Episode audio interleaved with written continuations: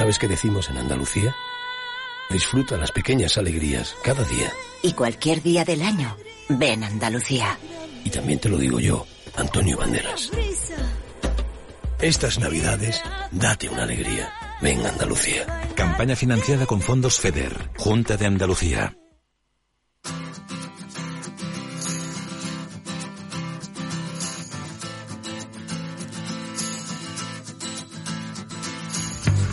En Capital Radio, esto es Padel, con Miguel San Martín.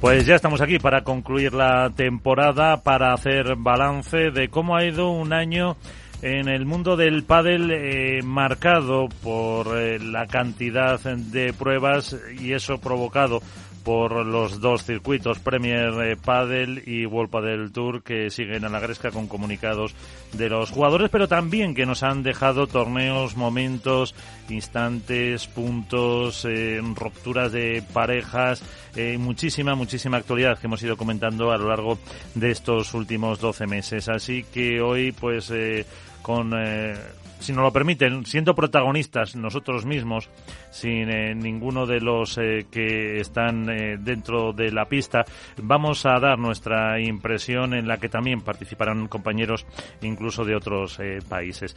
con todo eso, empezamos y para seguir la tradición, lo primero es la actualidad con Contrapared.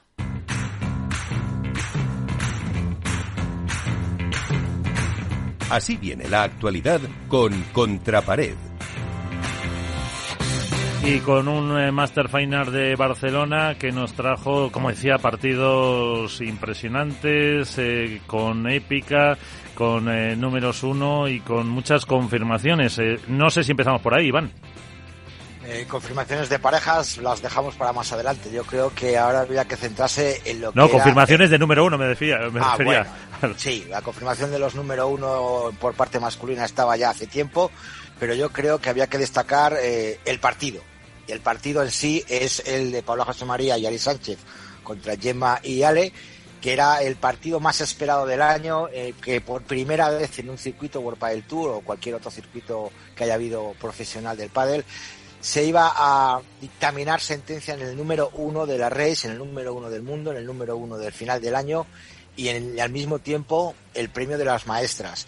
Llegaban con un poquito más de carrerilla, por decirlo de alguna manera, Alejandra Salazar y Gemma Trey, que habían ganado los cinco últimos torneos. Habíamos visto un poquito de bajón de Paula y Ari, pero bueno, nunca se sabe lo que pasa, puede pasar en, en, en un máster. La verdad es que Paula y Ari han sufrido mucho en este máster, llegando a la final en, jugando tres sets en cada partido y en todos ellos, vamos, en los dos primeros con tie break.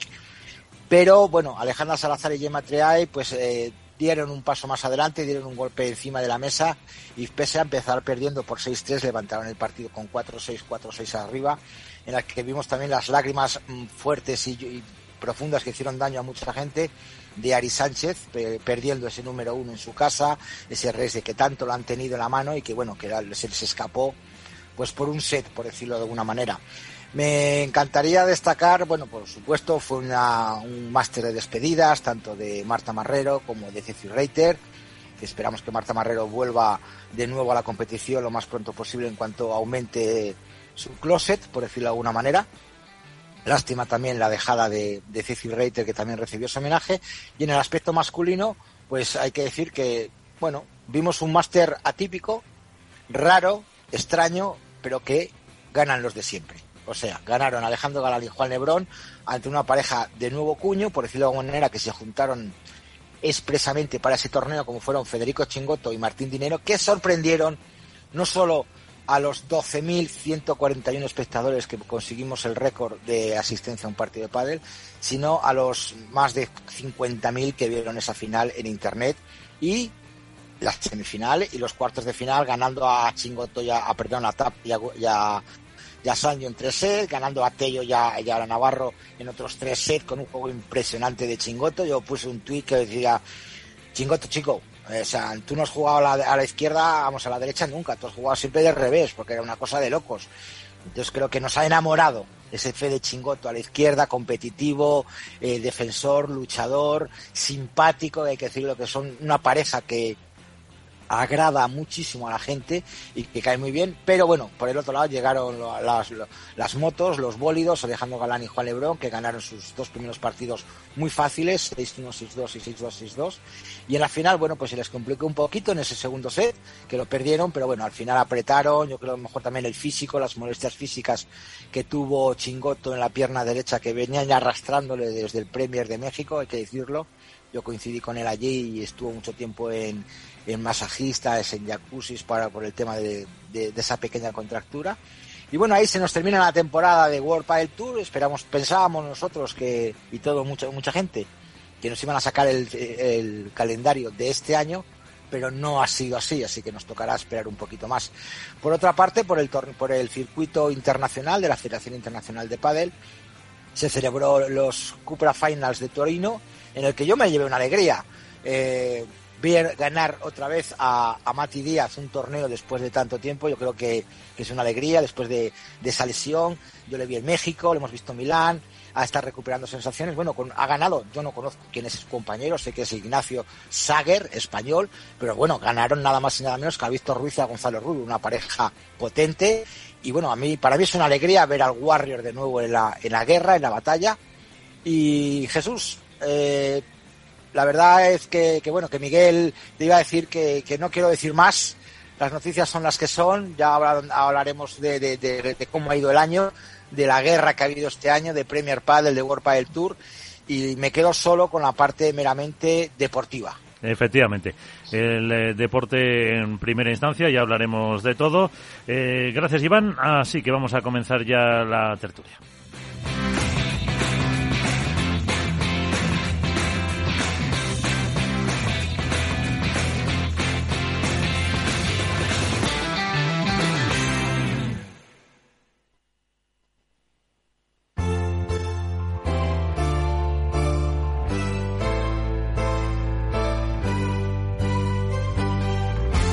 En Esto es comienza el debate.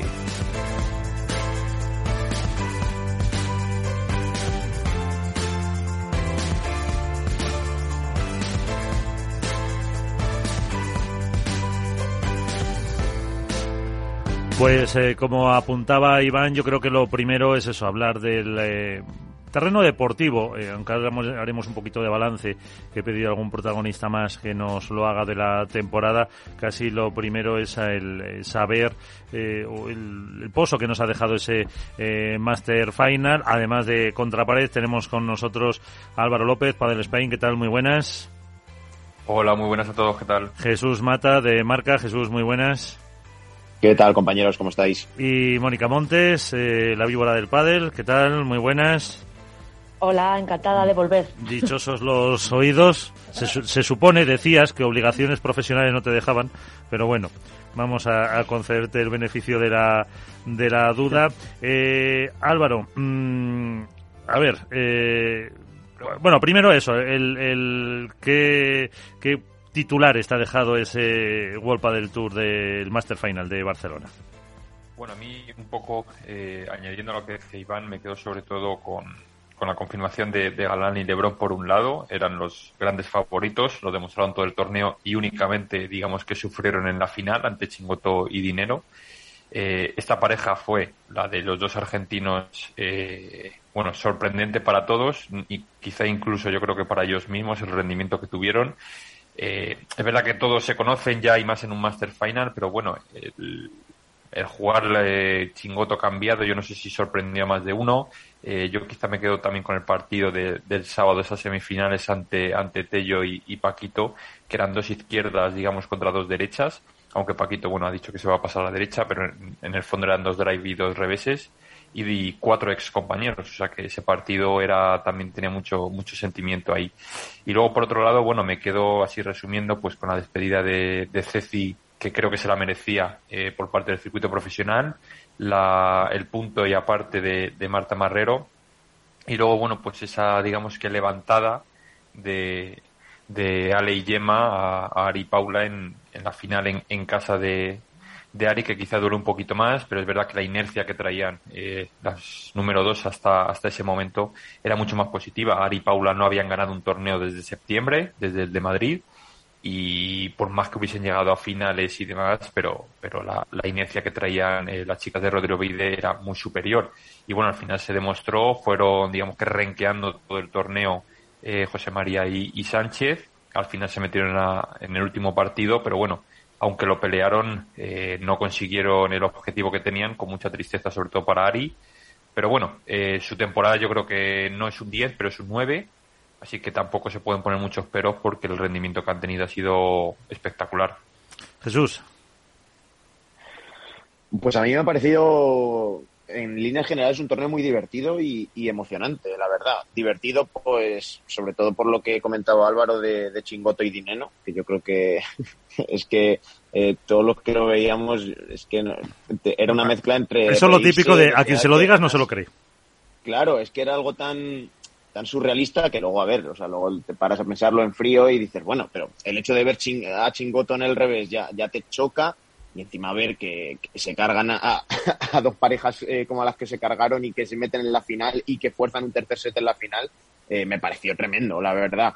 Y luego, pues en el, en el circuito femenino, por suerte tuvimos la final esperada, eh, con ese doble premio de, acabar como maestras y, de, y del número uno. Yo creo que era la final que el año merecía, porque ha sido un año que han monopolizado estas dos parejas, el, circuito femenino, y yo creo que era la final que, que, se merecía eh, la temporada de Vuelta del Tour, la verdad.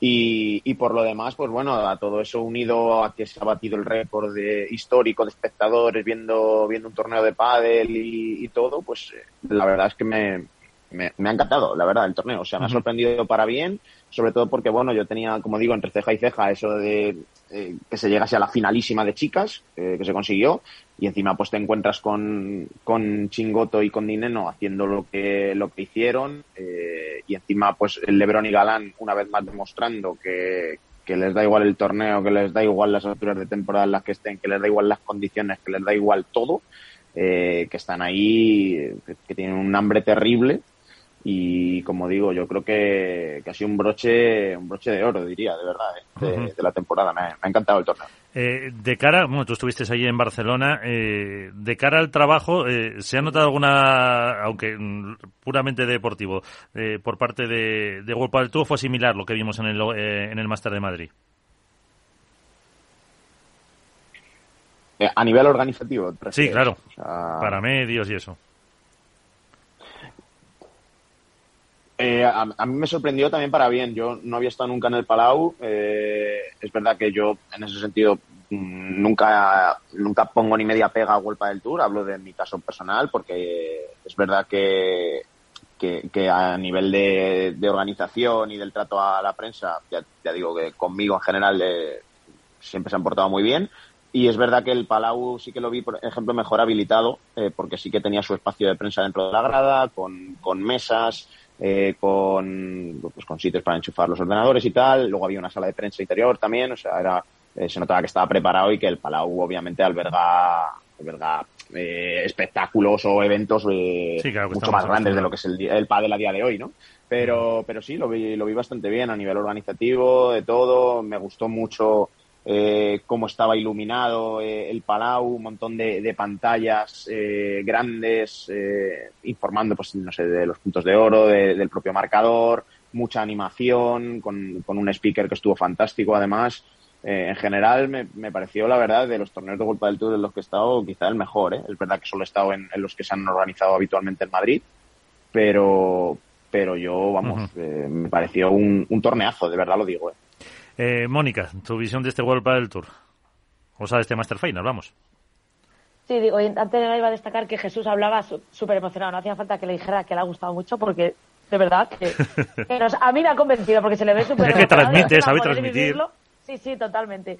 Eh, en la parte de los chicos es verdad que la he seguido menos, pero bueno, ese partido que habéis nombrado todos sí que sí que he estado pendiente. Entonces me quedo con las palabras de Jesús porque creo que divertido es como ha definido el cuadro masculino porque bueno estaba todo decidido y quizá la emoción este año eh, diferencia del año pasado ha sido en el, en el cuadro femenino lo cual a mí me ha tenido en vilo Eh, me ha alegrado mucho ver que Ari y Paula eh, conquistaban un poco esa confianza que habían perdido al ganar ese primer set, aunque al final no, no ganaran el título, pero sí que estos últimos torneos veíamos como ni siquiera les plantaban cara, ¿no? Por así decirlo, en las finales a Ali y Emma. Pues bueno, al final las que soportaban el peso del, número uno y la defensa eran ellas. O sea, realmente Ali y Emma no tenían nada que perder y mucho que ganar y así ha sido. Vuelven a conquistar el número uno muy merecido con esos 12 títulos. Y la verdad que a mí también ha sido un torneo que me ha gustado mucho. Eh, lo que he podido seguir o lo que se ha podido ver, porque claro, al final nosotros lo hemos visto eh, por las pantallas, lo que ha comentado también Jesús del marcador con los puntos de oro, de, de, claro, al final eso también lo da el público, ¿no? Llenando la grada como fue aquí en Madrid. Así que muy contenta, muy, muy emocionada por haber vivido este máster, esa final que queríamos en el cuadro femenino. Eh, triste porque también me emocioné al ver a, ese abrazo, ¿no? Entre, entre Ali y Gemma y Ari, porque al final, más allá del pádel, todos somos personas y es, y ver cómo se rompen, pues bueno, también te toca después de seguirlas toda la temporada. Y nada, a ver qué pasa ahora que se vienen, me creo que se vienen bailes de pareja, por lo que he podido hablar con jugadoras. Y, y a ver cómo este parón es parón para ellas, pero para la prensa, desde luego que no. Eh, bueno, pues eh, más o menos un puesto un poco así. Eh, la exposición inicial, eh, desde el plano deportivo. Lebrón Galán, mm, ¿qué decimos? Se pues avecina época, Iván. Llegaban cansados. No, y se avecina una nueva época de dominio. Sí, yo creo que sí, yo creo que sí, que, que lo hemos dicho muchas veces en el programa, que se le, pese a las discrepancias que a veces la prensa queremos generar y que las redes sociales generan, eh, la unión que hay en ese equipo yo creo que es más fuerte que toda la, la, presión que podamos meter o la presión que puedan meter las redes sociales con comentarios, fotos, memes o lo que quieran. Creo que es un equipo que va a largo plazo, yo creo que tendremos a Ale Galán, no te digo cuatro años, pero sí que te digo dos años o tres, seguro, que va a ser una pareja difícil, muy difícil de destronar por las parejas que vamos a ver el año que viene. Yo no veo una pareja que le pueda hacer cosquillas de las de nuevo cuño que se han comentado aquí, tanto como, como Sancho y Vela, como Arturo y Tapia, no veo un, una pareja que les pueda hacer daño y bueno, yo creo que vamos a tener que soportar, por decirlo de, de alguna manera, esa dictadura, esa tiranía de Juan y Guelán, pero que me encanta. ¿Qué es que te diga, Miguel? A mí me encanta esa dictadura, ese juego potente, ese juego agresivo, ese juego en la red, que, ves a, yo he visto defender a, Dineno, vamos a, Lebron de Dineno en el, en el máster de una manera increíble. O sea, la zancada que tiene ahora mismo Lebron no la tiene nadie es una cosa, el movimiento de piernas con todos los torneos que he visto. Hoy le he puesto un tuit a, Lebron que decía que se estaba en Ecuador en una exhibición y le he puesto, le he mandado un mensaje, le digo, pero no te cansas todavía de avión y de jugar al pádel. O sea, es, lo lleva en la sangre, lo lleva en la sangre, Miguel. Entonces es muy difícil que esa pareja pues nos pueda dejar de dar triunfos no solo en World Padel Tour, sino en Premier Padel y ojalá en la selección española. ¿Lleváis la contraria alguno? No, yo, yo por mi se parte, ocurra, hombre. yo por mi parte eh, so, solamente añadir que bueno, al final no es, eh, yo por lo que por lo que sé no es solo LeBron Galán y Mariano Matt. Al final el equipo que hay detrás, eh, fisios, eh, psicólogos, nutricionistas, todos están remando en la misma dirección y sobre todo yo quisiera destacar eh, en concreto a nivel familiar de ambos jugadores, están remando mucho en la misma dirección. hemos visto a lo largo de la temporada el crecimiento mental que ha tenido Lebron y eso es mucha culpa eh, de los que le acompañan en, en, numerosos torneos como su hermano y algunos amigos. Eh, creo que están todos metidos en el mismo barco y, y pensando siempre en la victoria y en, y en, mejorar. Y creo que por ahí pasa su, su uno de sus eh, puntos fuertes, es decir, el, el, hecho de que no solo ellos, sino alrededor también sean conscientes de que todos tienen que ir a, una y de que lo hagan además, eh, le está viniendo muy bien a Lebron y cada vez, bueno, vemos que está más centrado en sus declaraciones y en todos sus actos eh, en, pos de, en pos de seguir manteniendo esa hegemonía. Creo que la van a mantener, lógicamente, y de las parejas nuevas que se van a formar, bueno, eh, sí que alguna puede a corto plazo a lo mejor levantar ese algún torneo, pero a largo plazo, a nivel de regularidad, lo veo, lo veo muy complicado.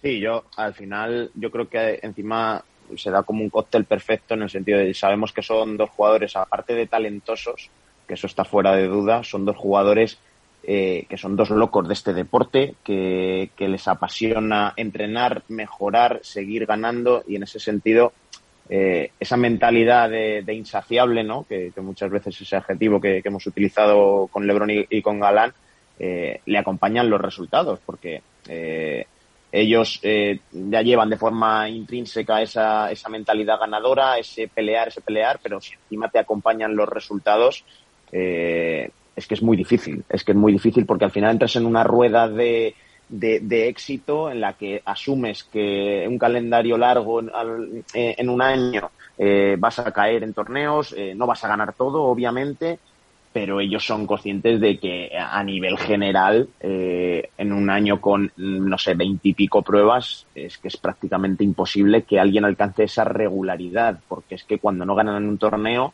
mm, llegan a la final. O sea, es que, es que, que prácticamente el año ha sido así. Entonces, al final, como digo, pues yo creo que es, una rueda, ¿no? Que se, retroalimenta y como decía Álvaro, muy importante también el grupo de trabajo que, que han creado a su alrededor, eh, muy familiar y que sobre todo, pues en momentos complicados como por ejemplo los que tuvieron el año pasado, que, que, les dieron ciertas alas a Paquito y a Dineno para pelearles el, el número uno hasta el último torneo, eh, que hayan visto que se puede salir de esa situación y que, y que al final, a largo plazo, eh, hablando de una misma temporada, eh, es muy difícil que si, que si ellos mantienen la regularidad, es muy difícil que haya otra pareja que, que les supere. Eh, yo creo que tenemos, como decía Iván, Lebron y Galán para rato, pero ahí, ahí sí que sí que creo que, que juega un condicionante muy importante el ganar. Y parece un tópico, parece una evidencia, parece de perogrullo, pero si por lo que sea eh, no se gana o no se gana tanto, eh, pues obviamente con la exigencia que tienen los dos, eh, pues se tendrá que acabar, que obviamente pues todas las historias se acaban, pero, pero claro, al final el listón está muy alto.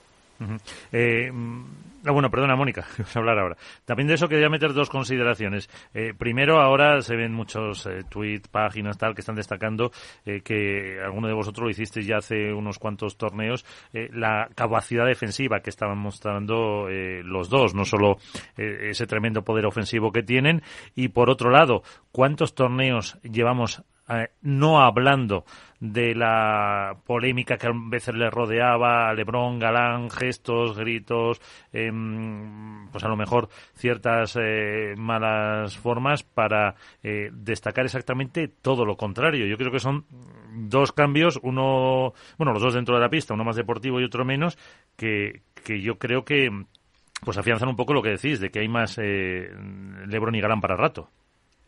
Pero ¿qué es lo que decía Álvaro, Miguel?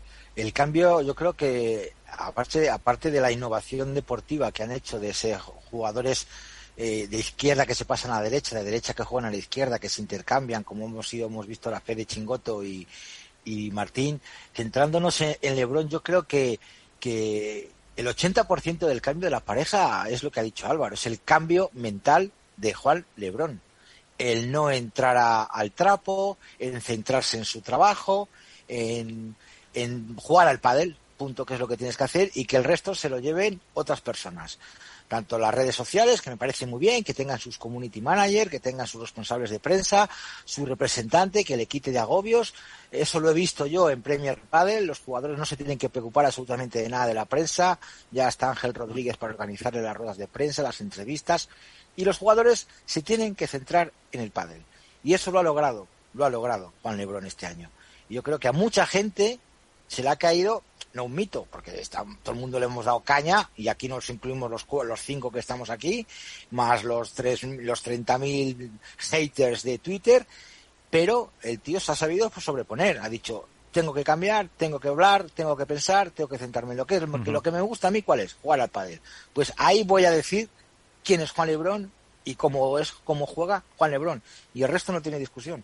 Y, es importante decir, Iván, que, a pesar de que hemos visto ese cambio evidente ¿no? de, de Lebron, eh, no lo hizo porque no ganasen, quiero decir. O sea, Lebron y Galán ya ganaban siendo así. Ahora, Efectivamente. Eh, ahora se ha conseguido lo que, lo que, lo que comentábamos, ¿no? Esa regularidad eh, necesaria, que, que, al final es, es importantísimo a lo largo del año y que a pesar de que haya un par de torneos en los que tengas bajón, pues la pareja encare el siguiente con esa mentalidad de eh, aquí estamos nosotros y el siguiente vamos a comernos aquí a todo el que se cruce.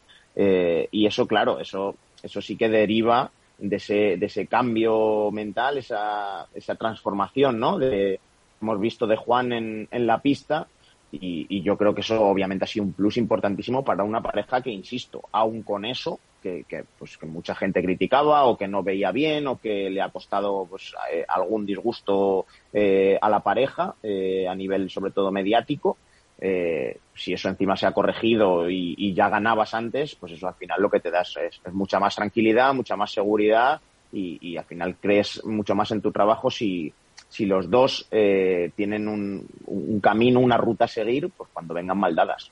Sí, pero es que mm, yo te digo, yo, yo conviví con ellos en, en, México y hay una frase buenísima que me dijo Galán en un, en un off the record, por decirlo de alguna manera, tampoco voy a descubrir nada, ¿no? Eh, estábamos jugando al golf, en un golf virtual ahí en el Hotel de México y me decía, dice, Iván, es que estoy hasta mmm, donde os pensáis del pádel. O sea, me duelen las manos ya, o sea, estoy agotado no puedo más, tengo ganas de vacaciones. Digo, jue macho, pues te queda todavía Milán y el máster. Dice, no, no, sí, ya lo sé, pero los vamos a ganar y luego a descansar. Les vamos a ganar y luego a descansar. O sea, estaba el tío que no podía ni con un palo de golf y me dice, no, no, si tranquilo, si les vamos a ganar, les vamos a ganar y luego a descansar.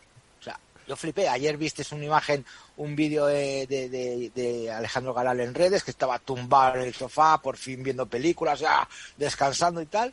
Pues vale, pues se lo han merecido. Pero en cambio ves al otro loco, por, por llamarle loco amigablemente, de Lebron, que se mete un viaje a Ecuador de 14 horas para un partido de exhibición. Chico. Y, y sobre todo, Iván, que encima y la hemos pasta, visto... la pasta, claro, pero bueno. Y, pero... y encima sí, hemos pero a lo mejor puede prescindir de eso. Muchos podíamos pensar... Ay, per... eh, perdona, Iván. No, o sea, sí, perdona, sí, Miguel. Eh, eh, o sea, hemos visto que Jorobar, desde que se aseguraron el número uno hace ya unos cuantos torneos, eh, muchos podían pensar, pues bueno, se van a dejar llevar un poco, eh, que, que, que, en cierto modo sería lógico, ¿no? Después de, de, del año del maratón que se han pegado de torneos, de viajes de un lado para aquí para allá, pues se podrían haber dejado llevar. Es que ha sido brutal. O sea, es que, no, no, es que aún teniendo el número. Claro, sí, sí, o sea, no, no, ya no digo no, renunciar, sino bueno, pues encararlo con, con cierta relajación, insisto, lógica, pero es que han demostrado, o sea, es que, es que ha sido una pasada. O sea, el final de temporada han demostrado ya que no, no es que ya tenemos el número, es que nos da igual. O sea, es que nos da igual tener el número de uno asegurado, nos, nos da igual todo. O sea, queremos ganar aquí hasta, ya está. Y si después de este Master Final de Barcelona el, esta semana hubiese habido uno en donde fuese, habrían ido ahí a, vamos, a, a dejarse todo. Y es que les daría igual. O sea, es que, es que es tremendo. Eso yo creo que, eso de verdad me, me ha sorprendido mucho, ¿eh? Para bien. Uh -huh. Eh, Mónica, que no te hemos escuchado. Iba a decir que yo creo que, que, eso va un poco en todos los deportistas, ¿no? Esa ambición. Que quizá la, es verdad que tú dices, madre mía, son número uno, son perfectos, pero ellos internamente o, o, su equipo, o la gente que les rodea, saben que pueden seguir mejorando. Lo han demostrado este año porque eh, hablamos de ese crecimiento del Bron, de los dos, ¿no? De, en cuanto a tema defensivo. Y lo han seguido demostrando por lo que decir, porque no se han relajado, pero bueno, yo creo que eso en el deporte profesional pues va un poco con ello, ¿no? Esa competitividad, ese ganarlo todo y ese querer más. No, no se agotan y eso sumado a que ninguna pareja este año realmente ha sido capaz de, pues de plantarles cara y el año que viene, dado el, el rodaje que ellos tienen de, de, estas temporadas juntos y todas van a ser prácticamente nuevas o se están adaptando, pues seguramente volvamos a ver esa dictadura, como ha dicho Iván, de, de Lebron y Galán, no porque ellos no lo merezcan, obviamente, o no tengan mérito para ellos, sino también sumado a que sus rivales pues van a estar un poco en esa temporada en la que se van a tener que adaptar. Entonces, pues bueno, por mi parte también me gusta mucho su manera de jugar, disfruto mucho viéndoles, así que sí que es verdad que ojalá eh, se planten parejas que se lo pongan complicado, también les va a hacer crecer, ¿no? Siempre lo dicen que al final enfrentarte a, a rivales que te ponen las cosas difíciles te hace a ti dar más, así que también es bonito para el crecimiento de, del deporte. Eh, Álvaro, ¿alguna apunte y, y pasamos a, a, conocer la opinión de otro eh, nuevo eh, compañero que se une? No, poco, poco, más que añadir. Simplemente, bueno, yo estoy también mucho a la expectativa de ver el año que viene. Añadiendo lo que decía Mónica, es verdad que, que se están formando muchísimas nuevas parejas, salvo ellos y quizás dos o tres más.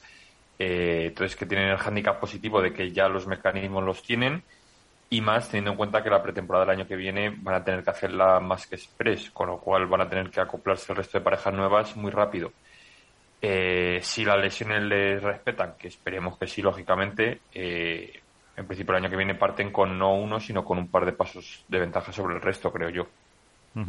Efectivamente. Y para conocer, como decía, cómo ha sido, qué balance hace de esta temporada, qué le ha parecido lo mejor y lo peor, que luego os lo preguntaré eh, también a vosotros, eh, he invitado a otro compañero, una de las, eh, bueno, con permiso de Contrapared, de Marca, de La Víbora, de Padel Spain, a Philip Bjorn, que no sé si se pronuncia así, que es el responsable de Padel Alto. Philip, ¿qué tal? Muy buenas. ¿Cómo estás? Muy buena, buena. Eh, ¿Cómo estás, chicos? ¿Todo bien aquí? Eh, Philip, eh, ¿qué resumen haces de, lo que ha sido esta temporada?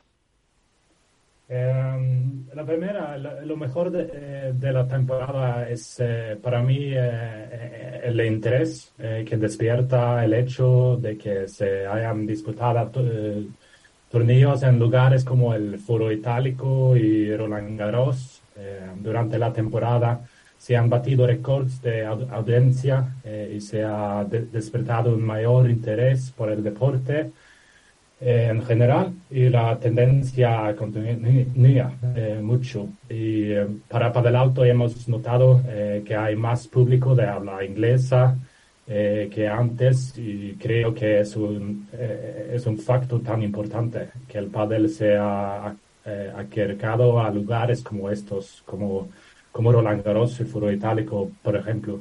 Eh, así como el interés que se generó cuando, por ejemplo, en el, World Padel Tour fue a lugares como Países Bajos. Yo mismo asistí eh, ahí a ese torneo y me eh, sorprendió mucho con el interés. Este. Y eh, para mí eh, el deporte sí está profesionalizando mucho, eh, tanto para, para los jugadores como desde el punto de vista organizativo. aunque hay muchas cosas en las que trabajar por la organización en general para mí. ¿Eso es lo que ves como peor del año, Philip? Sí, em, para mí lo peor de la temporada es la actualización eh, de la FIFA en el Mundial. Eh, eh, en, primer lugar, la planificación previa, cambiando el país anfitrión un mes antes del campeonato. El hecho de que el campeonato se, se celebre en un país que no respeta los derechos humanos, como la Copa del Mundo en el fútbol también y que estuviera previsto que se celebrara en el mismo país que la última Copa del Mundo en, en, el pádel. Entiendo es, eh, que es una situación difícil eh, cuando se mueve el eh, campeonato a último momento, pero para que invitar a, un décimo, décimo séptimo equipo que no se clasificó ahí, y terminar en el grupo de cinco equipos, eh, eh, para, para mí es un eh, sin sentido. en mi opinión, la forma que se maneja esa situación es señal de que el deporte es joven y de que, la organización de, de pádel que lo día debe mejorar. Y también, y la última peor, el calendario apretado para los jugadores. Fue en milagro para mí que no hubiera más eh, lesionados eh, para la temporada en general. Sí, eh, aunque no te lo había comentado, mm, no es por ponerte en un aprieto ni mucho menos, pero Philip, ¿qué le pedirías a la temporada 2023? ¿Qué le, bueno, en España los Reyes Magos, Santa Claus, Papá Noel, ¿qué pondrías, qué le pedirías para, para el padre en, el ejercicio que viene, en el año que viene? Eh, para mí, eh, ojalá el temporada que viene, el, el mismo eh, para el pasado también, muchos, sí, ojalá el pádel invirtiendo mucho en países como, sí, como Suecia, como Países Bajos, como, sí, para, para Roland Garros y Foro Itálico también. Y eh, sí, eh, ojalá eh, invirtiendo mucho el pádel en, países, países, países como esto. Pues eh, bueno, Philips, eh, muchísimas gracias por, por acompañarnos unos minutos. Si te quieres quedar, te puedes quedar perfectamente, pero muchas veces eso, el, el, ojalá habláramos nosotros, o por lo menos yo, otros idiomas como hablas tú, el, el español. Eh, si quieres, te, quedas por aquí. Si no, muchísimas gracias. Eh, muchísimas gracias también por lo que haces por el, por divulgar el, el, el pádel en el mundo de habla, de habla inglesa y feliz año. Gracias, muchas gracias, chicos. Pues eh, Philip Bior, uno de los eh, periodistas que más eh, se leen en el mundo del pádel. No sé si de LeBron Galán queréis comentar alguna cosa más, eh, Jesús Álvaro, o mm, hablamos del terreno de Mónica, de las eh, chicas. Qué sensación también lo mismo, te ha dejado la temporada en femenino, Mónica. Que la lance ya Hombre, la primera. Eso, eso es. sí. Ah, digo, ¿vas a lanzar pregunta o, o me No, no, no, directamente. Expláyate y cuéntanos. Tienes el poder. Si, si lloraste o no lloraste mucho el domingo. Lloré, lloré, lo, admito.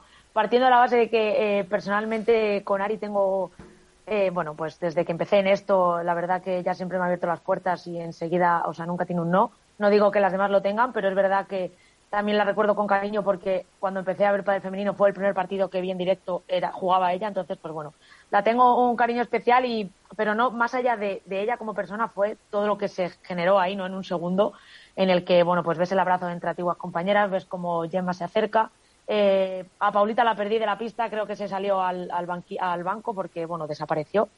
Hizo ahí un poquillo de bomba de humo, pero bueno, también se las vio luego, luego afectadas. Eh, pero bueno, más allá de eso, eh, destacarlo como algo, bueno, positivo o no positivo, porque depende por donde lo mires, es esa hegemonía que hemos tenido entre las dos primeras parejas que bajo mi punto de vista, a pesar de que han batido todo tipo de récords con esas 18 finales repetidas en una temporada, pues he echado de menos el ver otras caras, ¿no? Considero que el año pasado tuvimos más emoción en el circuito, porque al final no sabías quién podía llegar a la final, y que este año no era claro, pero bueno, la sorpresa era que no llegaran, ¿no? Entonces, he echado un poco de menos eh, eh, más caras nuevas en las finales, como digo, pero por otra parte, eh, destacar que esas rondas de octavos y cuartos me han parecido súper emocionantes, porque sí que es verdad que ahí es donde hemos tenido la emoción de, de quién va a llegar, quién no va a llegar y donde ves como el pádel va creciendo, aunque les quede ese pasito quizá de alcanzar pues a estas dos parejas o incluso a Marta y Bea que también han, han, destacado. Y he echado un poco de menos eso, pero sí que lo he visto. Entonces, eso, sumado a esa igualdad de premios que se consiguió en marzo, pero que ha desaparecido para el año que viene, pues es otra cosa que puedo decir que ha sido buena, pero que ya ha dejado de serla, ha sido muy fugaz. Sí. Y, y bueno, para mí ha sido una gran temporada. Creo que, que hay jugadoras que han crecido muchísimo. Eh, bueno, pues la pareja, por ejemplo, de Bárbara y Vero, que han hecho una temporada increíble y han estado ahí arriba. Eh, ese cambio generacional también en las convocadas al Mundial, ¿no? Que es también, es que han sido noticias agridulces, porque por un lado pues dejas de ver caras clásicas, pero aparecen nuevas, nuevas caras o nuevas promesas, ver cómo esas jóvenes han alcanzado rondas de cuartos, incluso final, como Claudia Fernández en el Challenger. Pues bueno, es todo, uh -huh. todo este que van desapareciendo y las vamos a echar de menos, pero ver cómo llegan fuerte por debajo, pues también es un, es un plus. Cuéntanos ah. las nuevas parejas que sabes. Eso. No sé nuevas parejas, y aquí lo ¿No que tenéis contando son vosotros. O No sea, sabes ninguna, yo te, te digo una, te digo una. dime una, venga. Va, Victoria Iglesias, ¿con quién va a jugar? No sé si quien la sabes eres tú. No, Con mi, con, mi, con mi querida, con mi querida. con tu querida Patilla Guno. Eh, ahí, está, ahí está. Eh, y por meter un poco de polémica. Vaya. A ver. El doping. Ah, no, que no. Eh, que no, no, no, no digo en cuanto a las chicas. Ah, ¿Se ah. puede decir que es injusto que Ari y Paula hayan perdido el número uno? No. Para Justo no. injusto no, eso se, se, se, dirime en la pista, Miguel. Solo Y puede la ganar pista- uno y al Y la pista pues, manda. Ah, hombre, era, era- era por pinchar un poco. Es la presión. no Yo creo que le ha pesado sí. un poquito más a Paula que a Aria y está Al más también- acostumbrada a jugar ese tipo de finales. Eh, con Gemma, vamos, con Ale Triay fue número uno. eh, y, con, y con Marta Marrero estuvo ahí. Entonces estaba más acostumbrado y creo que por eso a Ari la, la, la, la dolió más. La bomba de humo de Paula José María, entendible. Puedo entender que, que desaparezca de la rabieta, del cabreo, tal, pero bueno, eh, la, la pista curte, la pista te hace mayor, la pista te hace sufrir y la pista te da y la pista te quita, nada Sí, más. eso te iba a decir, que al final son más jóvenes, eso también se ha demostrado, la experiencia, desde que consiguieron el número uno no han ganado ningún torneo, eh, entonces sí que han llegado a esas finales y las han mantenido ahí en esa lucha, pero creo que eso les ha podido no pesar, sino que simplemente, pues bueno, la edad te da un rodaje que acaban aprendiendo. Esto ahora mismo para ellas es un fracaso, están tristes y así lo han demostrado, pero cuando realmente se sienten y analicen la pedazo de temporada que han hecho, es para estar muy orgullosas, o sea que ambas. las cuatro o las seis primeras y hablando concretamente de, de Ari Paula. Pero es cierto que personalmente en la final hay una cosa que, que estuve, bueno, que comenté además con, pues, con familiares que, que lo vimos el partido, eh, y es Paula que tiene una dinamita que muchas veces es muy potente, pero muchas otras veces es un poco una ida de, olla, ¿no? En el sentido de ese control que a lo mejor decís que esta madurez que ha tenido, por ejemplo, LeBron con ese, con ese mejorar en defensa o con ese asentar las cosas es algo que a Paula creo que por ahí puede venir una mejora muy importante para la pareja de cara al año que viene. El, el controlar un poco, ¿no? La emoción o, el, o la ansiedad de finalizar el punto y precipitar. Pero sobre todo, yo creo que tiene es, es muy frustrante para ellas, eh, no solo el cómo pierdes el número uno en el último torneo de todo esto, sino que, a ver, aquí hay que poner también todo en valor. Decimos, ¿no? Desde que consiguieron el número uno en Madrid, que no han ganado ningún torneo, ya pues que han llegado a cinco finales. O sea, que, que eso también, sí. quiero decir, eso y cinco finales contra las mismas y, y, y, y, eso también yo creo que más que de mérito, honestamente, de, lo digo, ¿eh? porque eh, se puede hacer un análisis sencillo, entre comillas, de decir, joder, es que no han sabido defender el número uno. No, no, ha sido mérito de, que, de Ali. Que, que, en parte es verdad, pero es que ves lo que han hecho Salazar y Triay en estos últimos cinco torneos y, y, y es una burrada. Y es una burrada porque, porque venían de, de, donde venían y porque han sido cinco finales consecutivas contra tu pareja, por, vamos, por, por, por antonomasia de, de, de, toda esta temporada. Y, y, al final, hombre, yo creo que sobre todo tiene que ser una, una frustración grande para Paula y para Ari el hecho de, joder, no es que nos hayamos caído como se cayeron eh, Ale y Gemma, que cayeron creo que un par de veces en octavos de final, eh, una vez cayeron en semis, en esa, en esa mala racha de, de, después del parón de verano. Es que lo de Ari y Paula, Ari y Paula es que han seguido mm, sumando finales como locas. O sea, es que sí, ha sido. Pero yo creo que hubiera sido peor haber caído antes en este la torneo. La diferencia es que han ganado dos Claro, eso, Entonces, eso ahí por es eso, la... por eso ha estado, es. es tan contradictorio el ver que una pareja ha ganado 12 títulos y todavía tenía que luchar por el número uno. Sí. Por eso decía, yo creo, Miguel, siete. la pregunta de la injusticia, porque mucha gente lo ha puesto ah, pero Miguel, por redes sociales, yo lo he leído. No con el tema de, pero no es justo que, que Ari Paula esté en número uno antes de, de, que acabara la temporada, y era como, vamos a ver, no es que sea justo, no, estos son unos números y están ahí. al final han tenido esa regularidad claro. o ese extra de los dos máster, pues es lo que hay. Uh -huh. sí. sí, hombre, yo, a ver, aquí hay una cosa muy clara.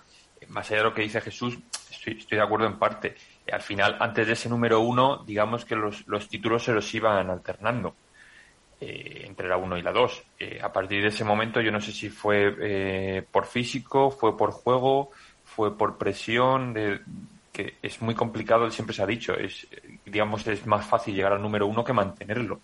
Entonces, eh, entiendo que por ahí la presión que han podido tener, no sé si más Ari o más Paula, eh, pues no les ha dejado ganar. Al final, lo que te mantiene ahí arriba son los títulos. Y el hecho de perder cinco títulos contra las primeras cuando antes ganaban ellas o ganabas tú, eh, eso es un golpe moral duro. Y ya el culmen ha sido en el Master Final y encima en tu casa. Entonces, siempre se, a ver, se dice que el padre femenino está muy volado. Yo en parte no lo veo así, porque han sido dos parejas las que han copado prácticamente todo, salvo un pequeño crecimiento de Martita Ortega y Bea González y otro más grande de, de Vero Virseda y Valora Seras, pero luego ha habido, o sea, hay un escalón inmenso, por mucho que estas dos parejas hayan mejorado. Entonces, eh, entre ellas dos, entre ellas cuatro, perdón, eh, han sido las que han tenido la hegemonía, que es verdad que han llegado a muchísimas finales, Ari y Paula, pero al final lo que te da el estar ahí son los títulos. No los han conseguido, lo han perdido. Es verdad que su temporada, como he dicho antes, no es matrícula de honor, es sobresaliente. Poco se pueden reprochar, pero al final eh, yo creo que ese, ese ras final desde septiembre hasta aquí se les ha hecho demasiado largo, sobre todo mentalmente, creo yo, eh, y no les han sabido aguantar. También la edad, lo que decía Mónica, la experiencia de, de, Alejandra manejándose mucho mejor en ese, en ese terreno que ellas, eh, también ha podido pasar, pasar factura. Pero vamos, que, las cuatro han tenido una temporada espectacular. Uh eh, 2023, lo que le he preguntado un poco a Philip, eh, ¿va a ir por el mismo camino? Pues hombre, a, yo al margen de las parejas creo... que sabe Mónica que no nos quiere contar, claro. No, está, ahora estaba, perdón, antes de, ahora que he dicho de la pareja, estaba pensando que entonces tenemos el cambio de Pati y Aguno a la derecha, entiendo. Correcto. ¿No? Correctísimo. Yo entiendo por, lo, por, por las parejas que se van a dar. Eh... Esto porque sabe alguna, luego me está diciendo a mí, pero. Yo no digo Pues nada. eres tú la que te tienes que enterar, becaria. Pero, pero si a mí me encantaría enterarme, pero no, no sueltan prenda. Yo ¿A por la sí? por las parejas rápido, que se van a dar- no, Yo por las parejas que, que se presupone que van a salir el año que viene, eh, yo creo que el- se va a mantener esto o incluso se va a acrecentar más si cabe. O sea, Sí, mm, ¿no ves un- a Martita y Bea intentando luchar? Hombre, por intentarlo lo pueden intentar, pero yo ahora mismo, tal y como están, eh, yo creo que, a ver, en, en líneas generales, para mí la temporada que viene va a ser un cambio radical. Eh, radical porque a lo mejor hay muchas más sorpresas teniendo en cuenta lo que es lo que vengo diciendo desde hace tiempo, que la pretemporada eh, va a haber que afinar muchísimo en muy poco tiempo. Estas dos parejas, como van a continuar, eh, tienen un plus más. Pero yo creo que la temporada que viene vamos a tener bastantes sorpresas pero teniendo en cuenta lo que se está por formar, eh, mucho, mucho, mucho tiene que cambiar para que den un bajón impresionante estas cuatro jugadoras y haya alguna que les pueda pelear más allá de tres, cuatro torneos que a lo mejor puedan perder entre las cuatro.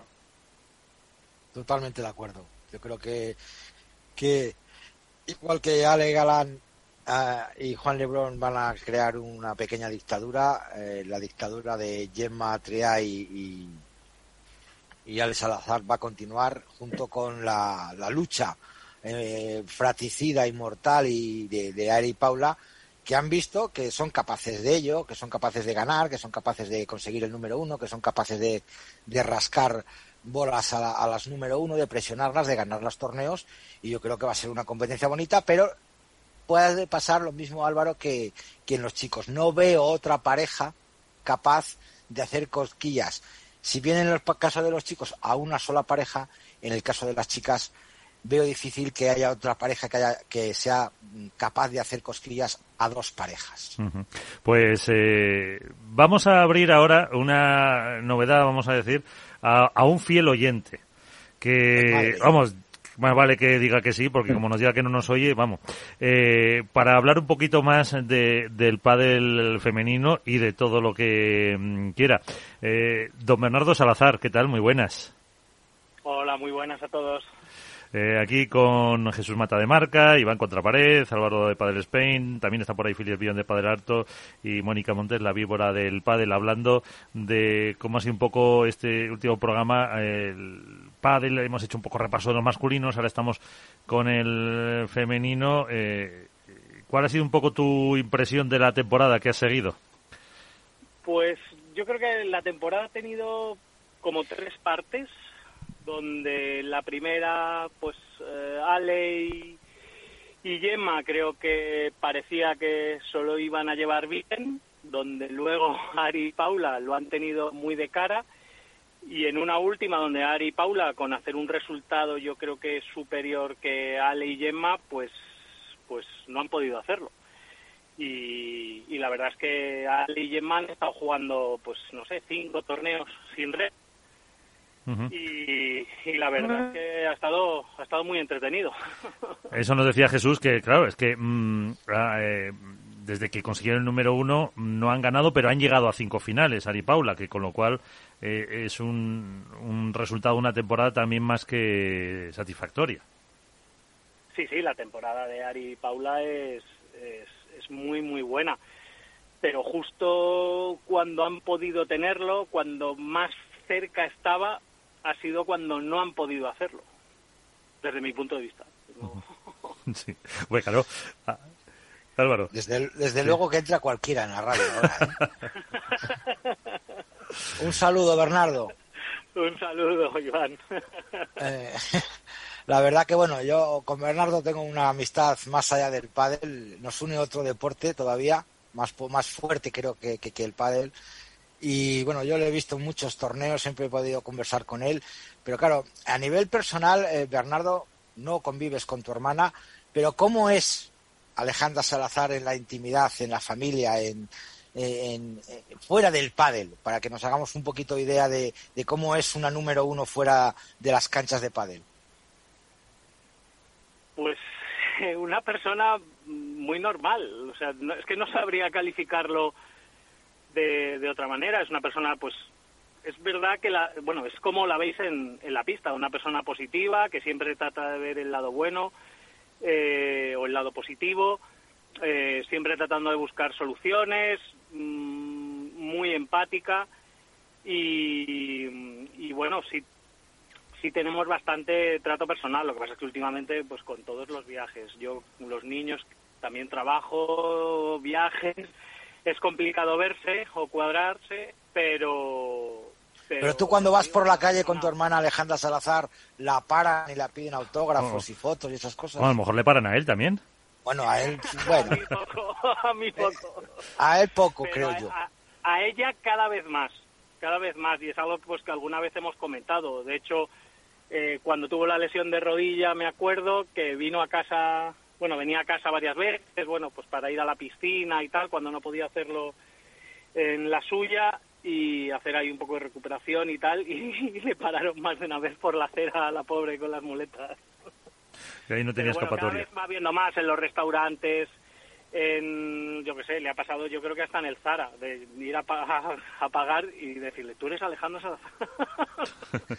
O sea, que ya, ya puede llegar a buscar sus lugares más íntimos, más privados para que la dejen tranquila o, lo lleva bien ese, ese, ese esa fama. Ale, lo lleva bien, lo lleva bien. También es verdad que no te voy a, o sea, no pasa el 100% de las veces estando en un sitio, pues pasa de vez en cuando. Ya, ya, ya, ya, ya. Bueno, esperemos que ahora no se vaya otra vez a las Maldivas y se coja otro COVID y te va a quedar otros 15 días bueno, Calle, va, calle. ¿no? Tientes, no tientes, Iván. vacaciones merecidas ahora, un poco. Sí, hombre. que, que, la temporada empieza muy pronto el año que viene. Claro, claro. Mm. Álvaro. Sí, sí, Buenas, Bernardo, ¿qué tal? ¿Cómo estamos? Hola, Álvaro. Nada, yo voy a preguntarte como, más como aficionado, eh, yo lo, he dicho hace muy poquito que, yo considero que el padre femenino no, está tan igualado como se cree, por aquello de que han sido dos parejas las que, las que han copado la práctica totalidad de los títulos. ¿Tú eres de esa opinión? ¿Crees que eso puede cambiar el año que viene con, con lo apretado que va a estar todo? ¿O van a seguir estas dos parejas en principio mandando y las siguientes bastante por detrás. Bueno, yo creo que va a seguir todo muy parecido. Eh, vamos a ver qué cantidad de torneos hay, que creo que es un factor importante para ver cómo llegan físicamente pues todas. Y, y bueno, en función de eso, ir viendo. Pero mm, sin saber el número de torneos y estando todas más o menos al nivel de este año, yo creo que Ari, Paula y Gemma Yale pues van a seguir en, la misma línea. Eh, como curiosidad, ¿cómo han acabado precisamente por ese calendario? ¿Muy cansadas? Yo creo que bastante. yo lo que iba hablando con Ale, o sea, yo creo que les ha tirado, eh, pues, yo, bueno, hablando con Ale le ha tirado mucho pues, el corazón y, y la posibilidad de ser número uno, aunque fuera pequeña más pequeña al principio y según iban pasando los torneos, pues un poco más grande, pero, pero sí llegan bastante agotadas, sí. Pues... Eso que han tenido menos torneos, veremos a ver el año que viene con la nueva situación de, las chicas, ¿no? Por eso decía, pues depende del número de torneos eh, eh, del año que viene, pues veremos a ver cómo está todo el mundo físicamente, veremos, bueno, hemos visto los altibajos de los chicos en, en los torneos, bueno, que además eso este año a Ale y a Gemma es lo que más les bueno les ha perjudicado por así decirlo. Casi pierden el uno por eso por dos malos resultados en, en dos máster. Porque si hacen semifinales que nadie le extrañaría que en esos torneos hicieran semifinales pues podrían haber sido uno dos o tres torneos antes y, como, mm, bueno, también hay que decirlo, que, que trabajas en Drossot como un seguidor de, todo, hay que decirlo, como marca de, de pádel, eh, que es eh, tu, tu trabajo, eh, ¿en qué mm, de las temporadas de chicos, qué, qué balance haces? Bueno, yo creo que ha sido interesante porque han aparecido parejas nuevas que no solíamos ver, que, creo que también es un poco, no digo lo que se busque, pero al haber más torneos, al haber más posibilidades, bueno, pues que vaya saliendo gente nueva, que puedas ver gente nueva en semifinales o en, o en rondas finales, que habitualmente no llegue a pesar de que están las dos bestias de casi siempre, pues ganando, ganando muchos torneos. Pues entonces, eh, así un poco la visión que teníamos también, con esa hegemonía, esa tiranía de, de Galán y Lebrón, ¿alguna otra pareja que le pueda hacer sombra, crees?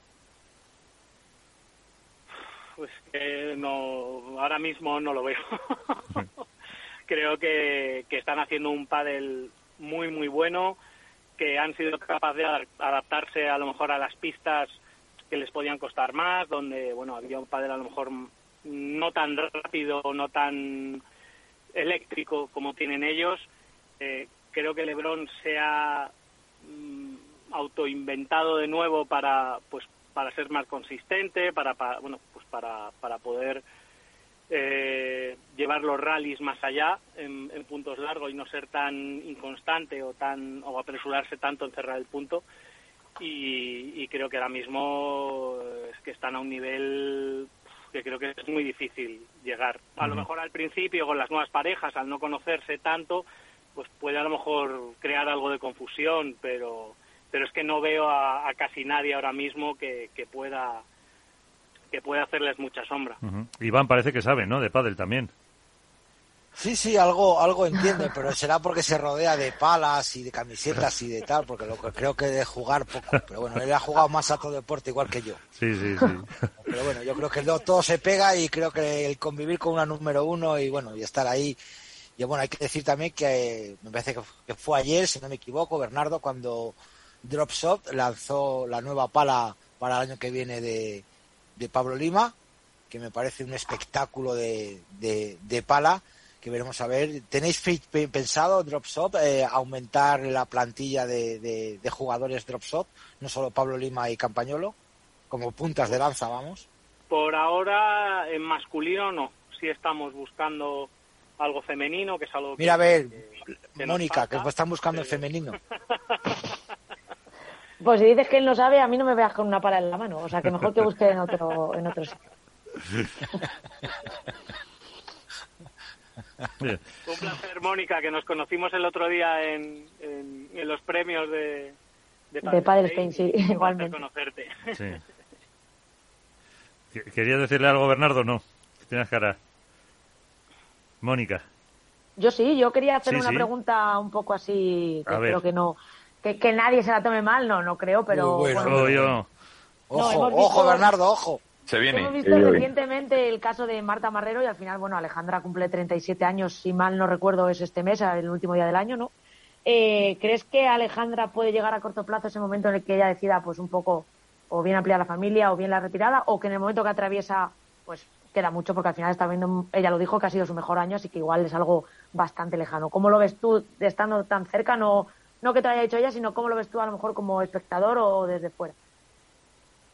Pues es algo que todavía no hemos comentado, pero, pero evidentemente es algo que, pues que debe estar cerca. Yo creo que va a ir año a año, que según ella vaya viendo, pues cómo se encuentra físicamente, qué lesiones tiene, si las tiene, que esperemos que no. No, esperemos, esperemos que Que, bueno, pues en función de cómo está, esté y cómo se ve a ella, si se ve competitiva, si, si sigue teniendo ese hambre, que yo creo que sí, porque lo ha tenido casi siempre, bueno, siempre, para, para todo, o sea, no solo para el pádel, de, pues de mejorar, de, de ver si puede ganar, cómo puede ganar, y bueno, yo, yo creo que según ella vaya viendo cómo se encuentra, eh, irá continuando, pero ya te digo que yo creo que lo va a hacer año a año. Pues sí, Álvaro. Yo, yo una última para que Bernardo se despida por todo lo alto y para meterle en un aprieto. A ver. Eh, Así no va a entrar más, hombre. Sí, sí, sí, sí. no, te preocupes que me llamará para comentar el programa. el, primer día, el primer día se le hace la pelotilla un poco. Nada, nada. Bueno, él va a, saber salir. Eh, Bernardo, te tengo que preguntar lógicamente por Premier Padel y las chicas. Eh, no sé cómo lo ves tú, no sé si tienes alguna información que puedas eh, comentarnos, eh, por dónde está el tema de las negociaciones, en qué punto están, si van a jugar, no van a jugar, un poco lo que nos puedas contar desde tu, desde tu perspectiva. ¿Referente a Premier Padel? Y las chicas, sí. Pues lo que sé es que tienen una oferta, que siguen hablando con ellos y y lo que sé es que por ahora pues van a seguir esperando un poco pues para seguir hablando tanto con World del Tour como con Premier Padel para poder llegar a un acuerdo y acercarse, entiendo, a las condiciones que ellas consideran que son las que merecen. o sea que en principio, en principio no van, todavía está todo, digamos, en, negociaciones, eh, no han decidido firmar, y pero esperar cuánto crees tú que pueden esperar para, para esa firma. Pues mm, si fuera yo, si fuera yo, yo esperaría casi hasta mitad de año. Te lo digo claramente. Creo que el tiempo corre a su favor y, creo que hasta el momento lo estaban manejando bastante bien. Yo creo que tienen que escuchar a las dos partes, mm, hablarlo entre ellas y, que decidan lo que creen que es mejor para ellas. Porque al final yo la decisión que tomen yo yo la apoyaré porque claro oyes tantas cosas oyes a tanta gente hablando oyes tanto ruido pero claro mm, muchas veces es es el futuro de ellas y ellas son las las que tienen que decidirlo. Y como decía eh, que Iván que es de una cierta edad ya se acordará decía Mayra Gómez que hasta ahí puedo leer. O sea que yo también me acuerdo, yo también me acuerdo. No, yo también, pero vamos, hay que decirle a alguien. pero bueno, pues... Yo creo que muy contentas las chicas no están ahora, después del último comunicado que ha sacado la IPA. Claro. Eh, las diferencias, las obligaciones de quererlas obligar a firmar dentro de un ranking. Eh, yo creo que la desilusión, Bernardo, que se han llevado las chicas con haberles quitado la, igualdad que habían conseguido económicamente con los chicos, ahora volverlo a, sufrir en sus carnes otra vez, yo creo que, el palo es duro. Y por decirlo de alguna manera, eh, aunque tú no lo quieras decir, eh, hay tres o cuatro gramos más inclinada la balanza hacia un lado que hacia otro. Mm, sí, pero al final esto es como todo, hay gente a favor de un lado, gente a favor de otro y, al final pues se tienen que poner primero de acuerdo, o sea, primero de acuerdo con un circuito y luego de acuerdo entre ellas, bueno, o al revés, para ver qué circuito eligen. Entonces, mm, yo ya te los dos, como los chicos. O bueno, o los dos, pero los, lo que elijan yo las voy a apoyar porque son ellas las que tienen que decidir su futuro y si se equivocan, se equivocan ellas y yo las seguiré apoyando aunque se hayan equivocado. Claro. Pero al igual que los chicos, porque creo que los jugadores al final son los que tienen que elegir su futuro. Evidentemente. Ahora tienen el momento para, para hacerlo. O sea, ahora tienen ya esas, se suele decir, esa sartén por el mango para poder decidir ellos dónde, dónde quieren estar, dónde quieren jugar y las condiciones que quieren tener. Pero al, igual que pasó en su momento con PPT y, Wolpa del Tour o, con la FED y PPT, bueno, pues esto, esto ya ha pasado antes. Ah, si ah, buscas un poco en la historia del deporte, verás que en la gran mayoría de deportes en sus inicios, pues ha pasado más o menos lo mismo. Y, bueno, pues es que el pádel es un deporte muy joven y, y, tiene que estructurarse, al igual que se tiene que estructurar todo, pues a nivel de marcas, a nivel de torneos, a nivel de, pues, de fabricación, a nivel pues, a todos los niveles. Efectivamente. Pues eh, Bernardo, que cuando quieras, aquí tienes eh, tu casa. Ya, si el próximo día, si te apetece, el año que viene te incorporas a la tertulia, no como invitado, sino como participante. Tienes las puertas abiertas. Estupendo, muchas gracias y bueno, cuando, cuando queráis. Y, Álvaro, espera mi llamada porque tenemos que comentar también este. este por supuesto, por supuesto. Un placer, Bernardo, gracias. Muchas gracias. muchas gracias a vosotros. Hasta luego, gracias. Bueno, pues ahí, ahí está. Eh, no, no es mala opción lo de esperar hasta media mitad de año. Mm, a lo mejor también... Largo se da, ¿eh? Sí. Largo se da. Las presiones que está metiendo World del Tour, no sé si Philip tiene alguna información más de referente a, las firmas, a las presiones y tal, pero la presión que está ejerciendo World del Tour, tanto a los chicos como a las chicas, con los últimos comunicados, con los últimos bandazos, incluso por no decirlo, y hay que decirlo aquí y ahora, el control antidoping que se ha pasado en World del Tour en el Master Final, yo creo que es todavía meter más leña al fuego, ¿no? De, decir, ojo que estamos aquí, que queremos hacer esto y que vamos a hacer, vamos a controlar. Vamos a ver si dentro de un mes, hay que recordar que un control antidoping tarda al menos un mes en dar los resultados, que el pádel y, el pádel FIP, vamos, la Federación Internacional, no están bajo el amparo ni el paraguas de la AMA, de la Asociación Mundial de Antidopaje. Por tanto, cualquier positivo que salga en un circuito privado no, no tiene posibilidad de sanción federativa. Sí interna, puede ser, pero no federativa. Bueno, antes de que sigan hablar Filipe o, Jesús, eh, mm, no sé yo que con la buena noticia que hemos tenido esta semana, que va a estar en los Juegos Europeos de Cracovia, el pádel a lo mejor ya tiene que someterse eh, tendría que firmar. Supongo que yo tendrá. Creo que ahí tendría que firmar antes. Claro, eso, vamos, me lo estoy inventando, pero lo vería lógico, no sé. Hombre, yo supongo que sí, porque eso ya es. Eh, no son Juegos Olímpicos, pero está bajo los auspicio de, del COI, entiendo, ¿no? El COI, eso es.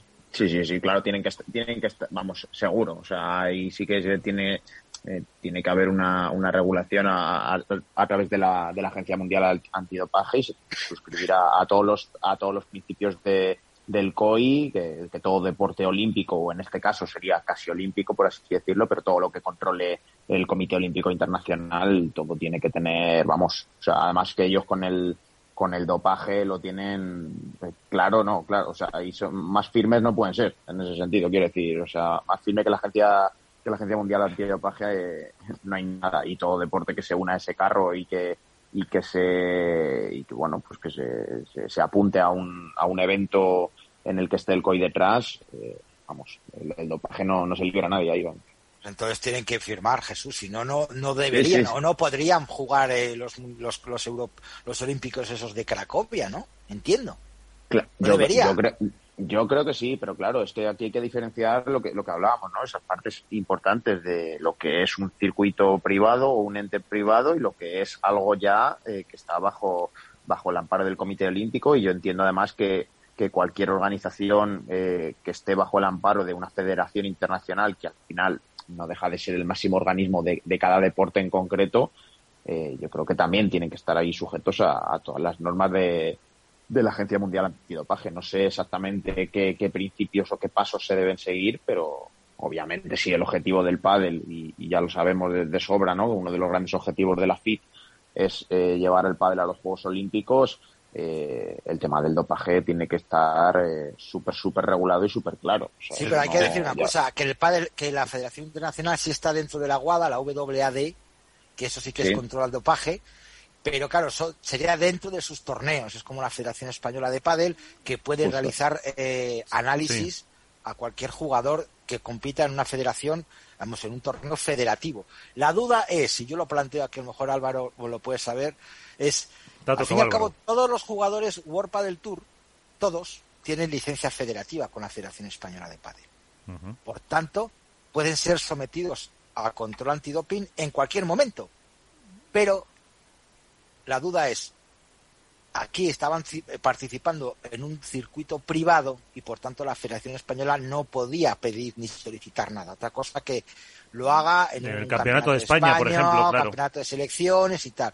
Pero aquí es solicitud expresa de World del Tour que tuvo que desplazar la, la Asociación Nacional Antiopaje a varios técnicos, médicos, equipos, pagar todo ese análisis, pagar todo eso para intentar no pillar, sino que para ver que el deporte está limpio, que me parece genial que se hagan esos controles, ¿eh?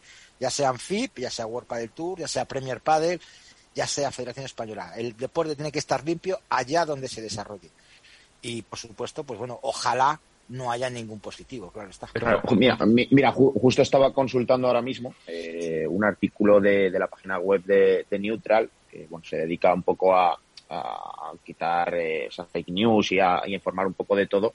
Y precisamente hablan de esto, ¿no? Que, además el pádel, eh, la Agencia Mundial Antidopaje lo tiene como, como una disciplina eh, que no está situada entre las de alto riesgo y que habla precisamente en declaraciones de, gente de, la Guada que, encima se junta esa circunstancia que hablábamos, ¿no? Que, que, las grandes esferas al final de este deporte eh, están bajo una liga privada profesional, que ellos pueden poner a su disposición, si así lo desean, eh, pues todos los medios o los medios que se necesiten, tanto a nivel estatal, o sea, es decir, de, España como a nivel mundial, eh, ellos ponen a su disposición, a disposición de Vuelta del Tour o de, Premier Padel o de cualquier circuito privado, eh, todas las herramientas para perseguir esa, esa, para esa lucha contra el dopaje, ¿no? Por así decirlo. Y, y ahí ya está un poco en, en, juicio de, de, cada uno y lo que dices tú, Iván. Igual así pues un control de rutinario para confirmar que. Y aparte que aunque no haya control perdona Jesús, que aunque no haya, aunque no se eh, pertenezcan a la AMA, los jugadores cuando se toman cualquier pastilla, cualquier proteína, cualquier vitamina, cualquier, lo primero que hacen es consultar la lista de la Asociación Mundial de Antidopaje, por si acaso. Y no, y no, solo eso, más allá de eso, eh, yo, yo, pregunto, bueno, corregidme si me equivoco, porque yo no tengo información al respecto. Te equivocas. pero, pero yo entiendo, estamos hablando de circuitos privados de la Federación y demás, pero ¿por qué no se ha hecho, por ejemplo, en el Mundial de Pádel? Porque no habrá querido hacerlo la federación. Porque eso no es un circuito privado. eso es eh, decisión del organizador. Claro, claro, claro, pero yo, entiendo que precisamente en, una prueba que es el máximo exponente de este deporte, es donde quizás se tendría que haber hecho eh, en primer lugar, porque al final eh, no solo está España y no solo está Argentina, están un montón de países y yo creo que es el sitio donde precisamente se tendría que haber hecho, a lo mejor como, como test o como primer punto de partida, eh, yo creo que es el sitio en el que primero se tenía que haber hecho para demostrar esa lo que dice lo que dice Jesús que no es de riesgo este deporte o llámalo como quieras pero yo creo que es el sitio donde, creo que debería haberse dado ese primer paso.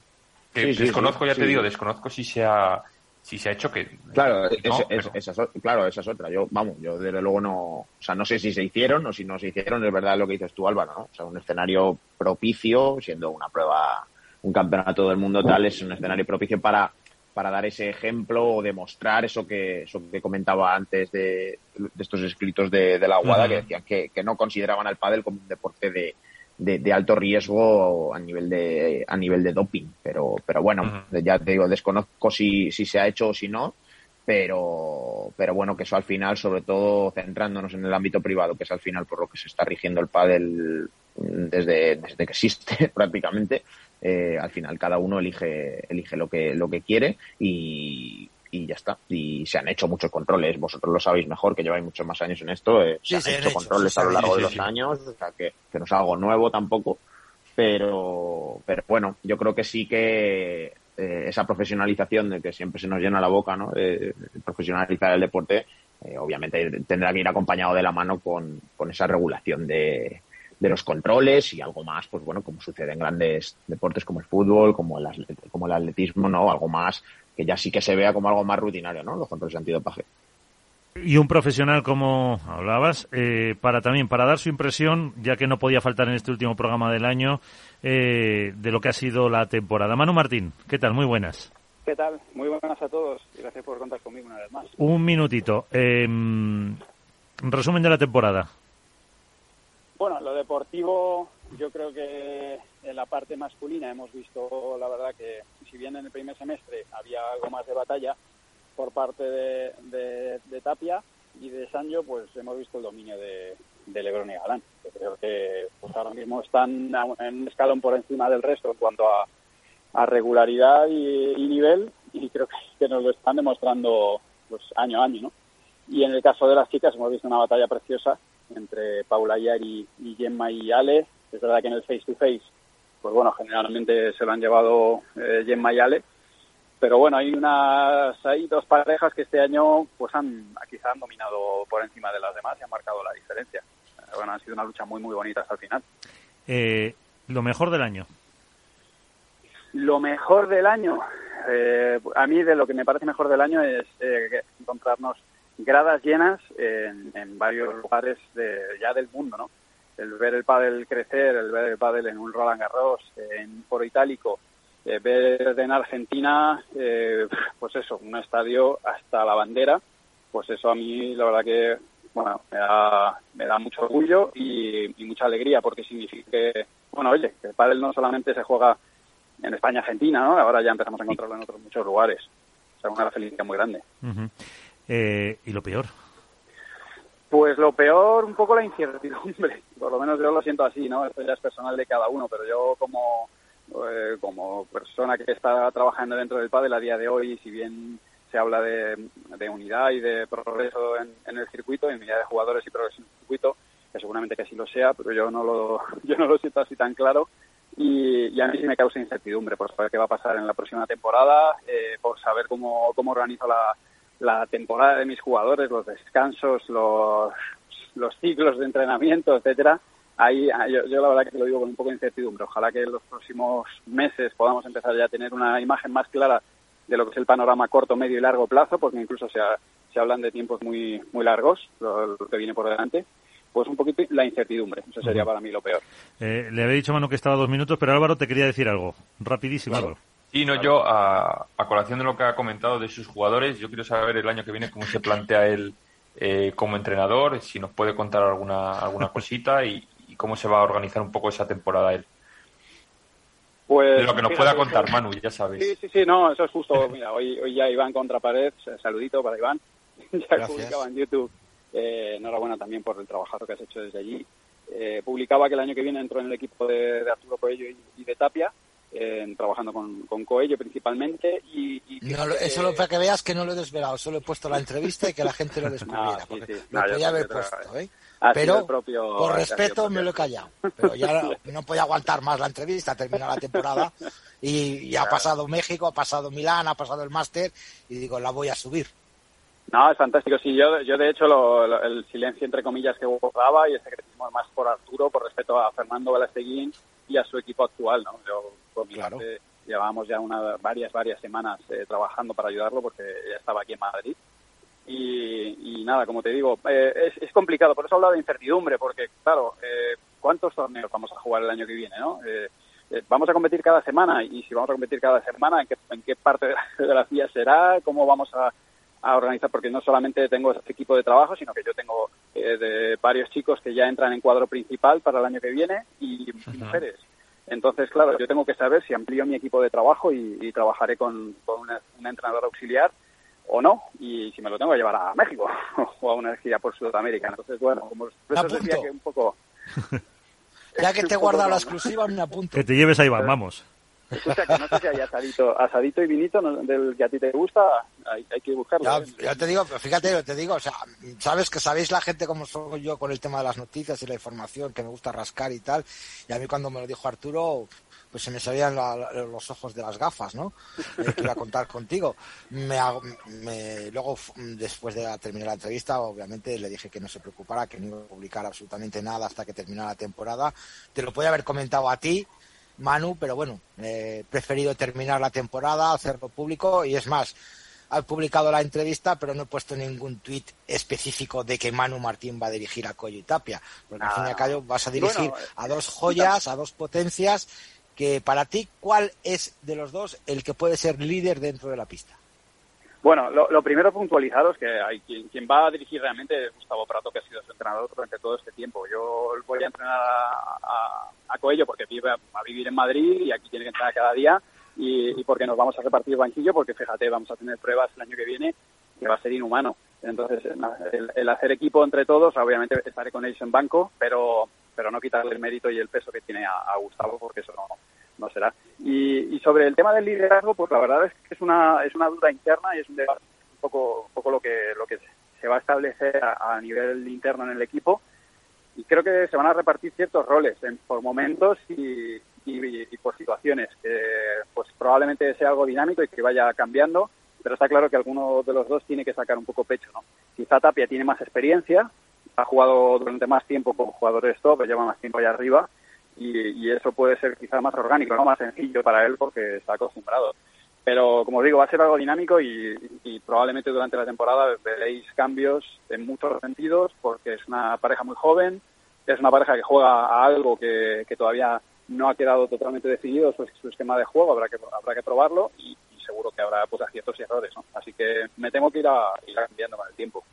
Pues eh, Manu, eh, lo dicho, muchísimas gracias por compartir otro año más con nosotros, que te vaya muy bien, que todo lo bueno que te pase te lo mereces y esperamos molestarte también el año que viene. Muchas gracias, equipo. Me podéis molestar cuando queráis, que no molestáis. Eso es. bueno, pues para el asado con Iván. Cuídate. Un abrazo fuerte a todos. Adiós. Bueno, eh, los últimos minutos del programa. Jesús, eh, Mónica, que habéis estado más callado ahora. Bueno, eh, nada, que yo, bueno, reafirmo un poco lo, que comentaba Manu, ¿no? De esa, de esa incertidumbre. Yo lo único que le pido al año que viene, que ya lo hemos comentado cuando estábamos esperando para, iniciar el programa, eh, espero honestamente que, todos los participantes, todos los entes del pádel se sienten, dialoguen. Yo creo que cuanto más pádel haya, mejor obviamente regulado, sin un calendario de, auténtica locura que acaben los jugadores y las jugadoras con, con mil lesiones. Pero yo creo que es necesario que, insisto, que se aparquen diferencias. Sé que es un escenario muy idílico, yo soy consciente que es prácticamente utópico, pero yo creo que si de verdad se quiere eh, dar otro empujón grande al pádel, que el pádel se vaya, se vaya haciendo se vaya haciendo fuerte, se vaya haciendo adulto, eh, yo creo que es necesario que, insisto, tanto jugadores como jugadoras, como circuito 1, como circuito 2, como circuito quien sea, eh, creo que por, el bien de este deporte, primero, es, es, importante que se hable del juego, del deporte, este año por desgracia, y es así, eh, se ha hablado de demasiadas cosas que no tienen que ver con lo que sucede en la pista, y yo creo que otro año más así de comunicados, de demandas, de una cosa, de lo otro, de yo te digo, de yo te pego, de yo te tal, eh, yo creo que le haría, de verdad lo creo, muchísimo daño a este deporte. Vale, eh, es que al final se me olvidaba y no se pregunta a vosotros. Eso lo podemos poner como ya casi a modo de titular. Eso lo dejamos, Jesús, como lo peor y lo mejor. ¿Con qué mm, sabor agradable te quedas del 2022? Yo me quedo eh, dándole la vuelta a la tortilla de esta situación, precisamente, pues por eso, que hemos tenido más pádel, hemos tenido torneos muy diferentes, lugares eh, pues también mm, muy diferentes entre sí, eh, en sitios además, como decía Manu, que jamás imaginábamos seguramente que, fuese a llegar el pádel.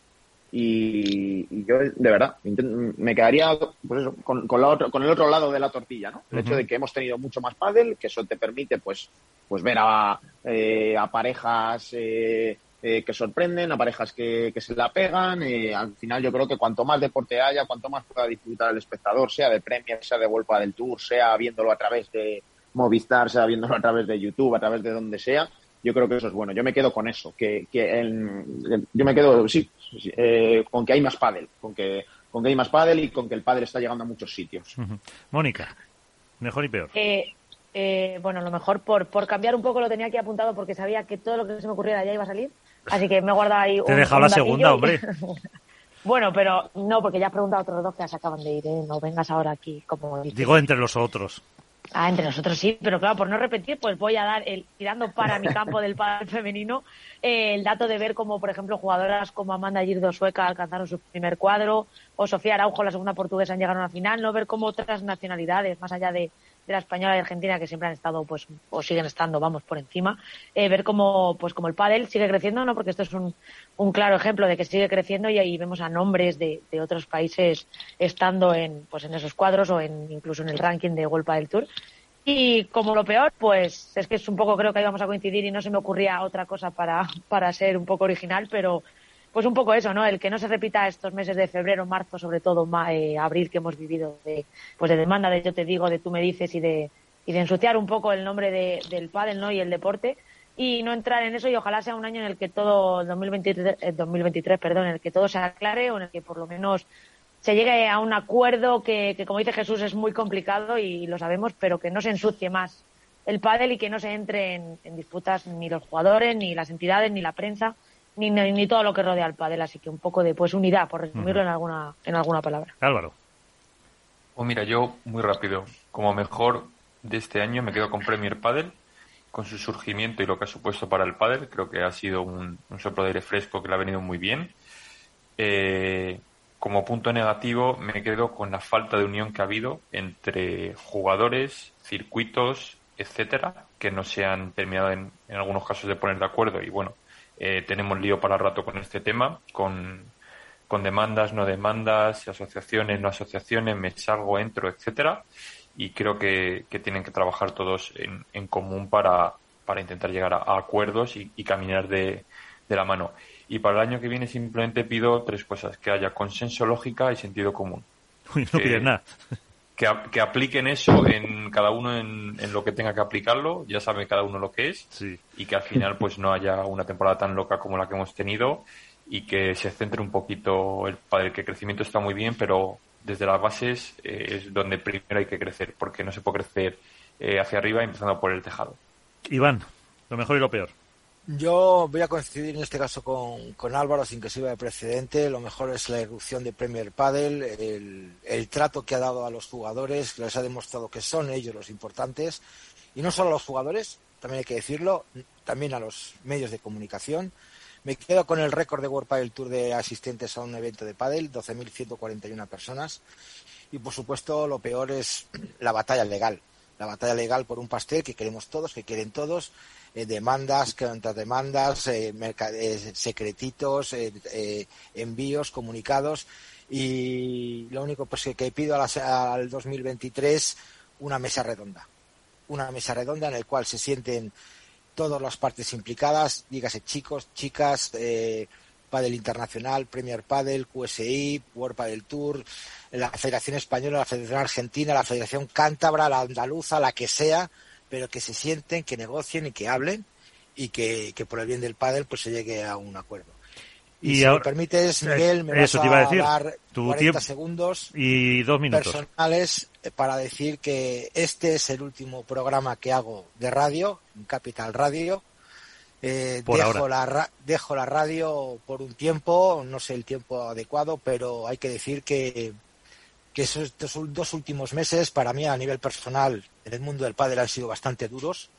He recibido, lo voy a decir bien claro, desde teléfonos ocultos, teléfonos sin reconocer, mensajes, llamadas, amenazas, insultos, por creo por hacer algo que me encanta, que es informar del pádel, que es eh, abrazar un deporte que me ha cogido con los brazos abiertos. Y lo primero que tengo que decir es gracias a Capital Radio, gracias a ti Miguel por estos no sé yo cuántos años llevaba ya, cuatro, cinco años. Gracias a todos mis compañeros que han estado aquí, gracias Álvaro, gracias Mónica, gracias Nacho, gracias Jesús por todo el cariño que me habéis dado. Pero creo que es un momento para mí importante de, darme un, paso a un lado, desintoxicarme un poquito de, del pádel, de las redes sociales y espero poder volver con, más ganas o algo de ilusión o buscar nuevos proyectos y el día en que me encuentre con fuerzas, eh, pues seguro que seréis los primeros en, saberlo. Pues eh, lo dicho, mm, un hasta luego temporal, lo primero eres tú, eh, cuídate y aquí tienes gente que te aprecia y te valora. Iván, gracias. Muchas gracias a todos. Gracias, compañero. Pues eh, chicos, eh, también gracias a vosotros. Eh, hasta la próxima y felices fiestas. Un abrazo y felices fiestas a todos. Un abrazo grande a todos. Un abrazo para todos. Y, aquí estoy para lo que necesitéis siempre, ¿eh? Bueno, iremos a, por el, iremos a por el asado. Chao. Venga, chao, hasta luego.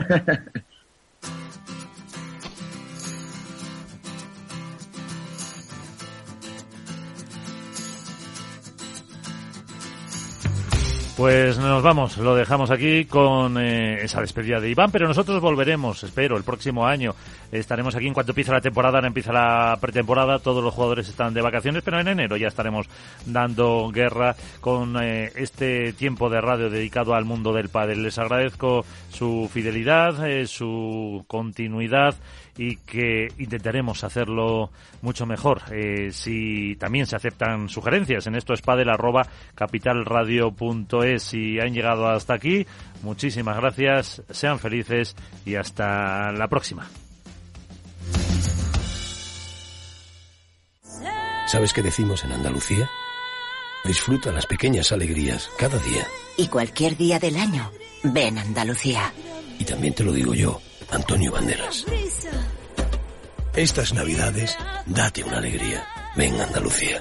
Campaña financiada con fondos FEDER, Junta de Andalucía. Si quieres entender mejor todo lo que rodea a nuestro sector alimentario, tienes una cita en La Trilla. Un gran equipo de especialistas te acercará a la actualidad económica y política desde el campo hasta la mesa.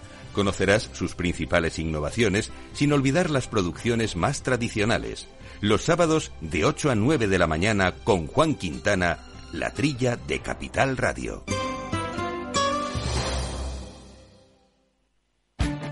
Esto te estás perdiendo si no escuchas a Rocío Arbiza en Mercado Abierto.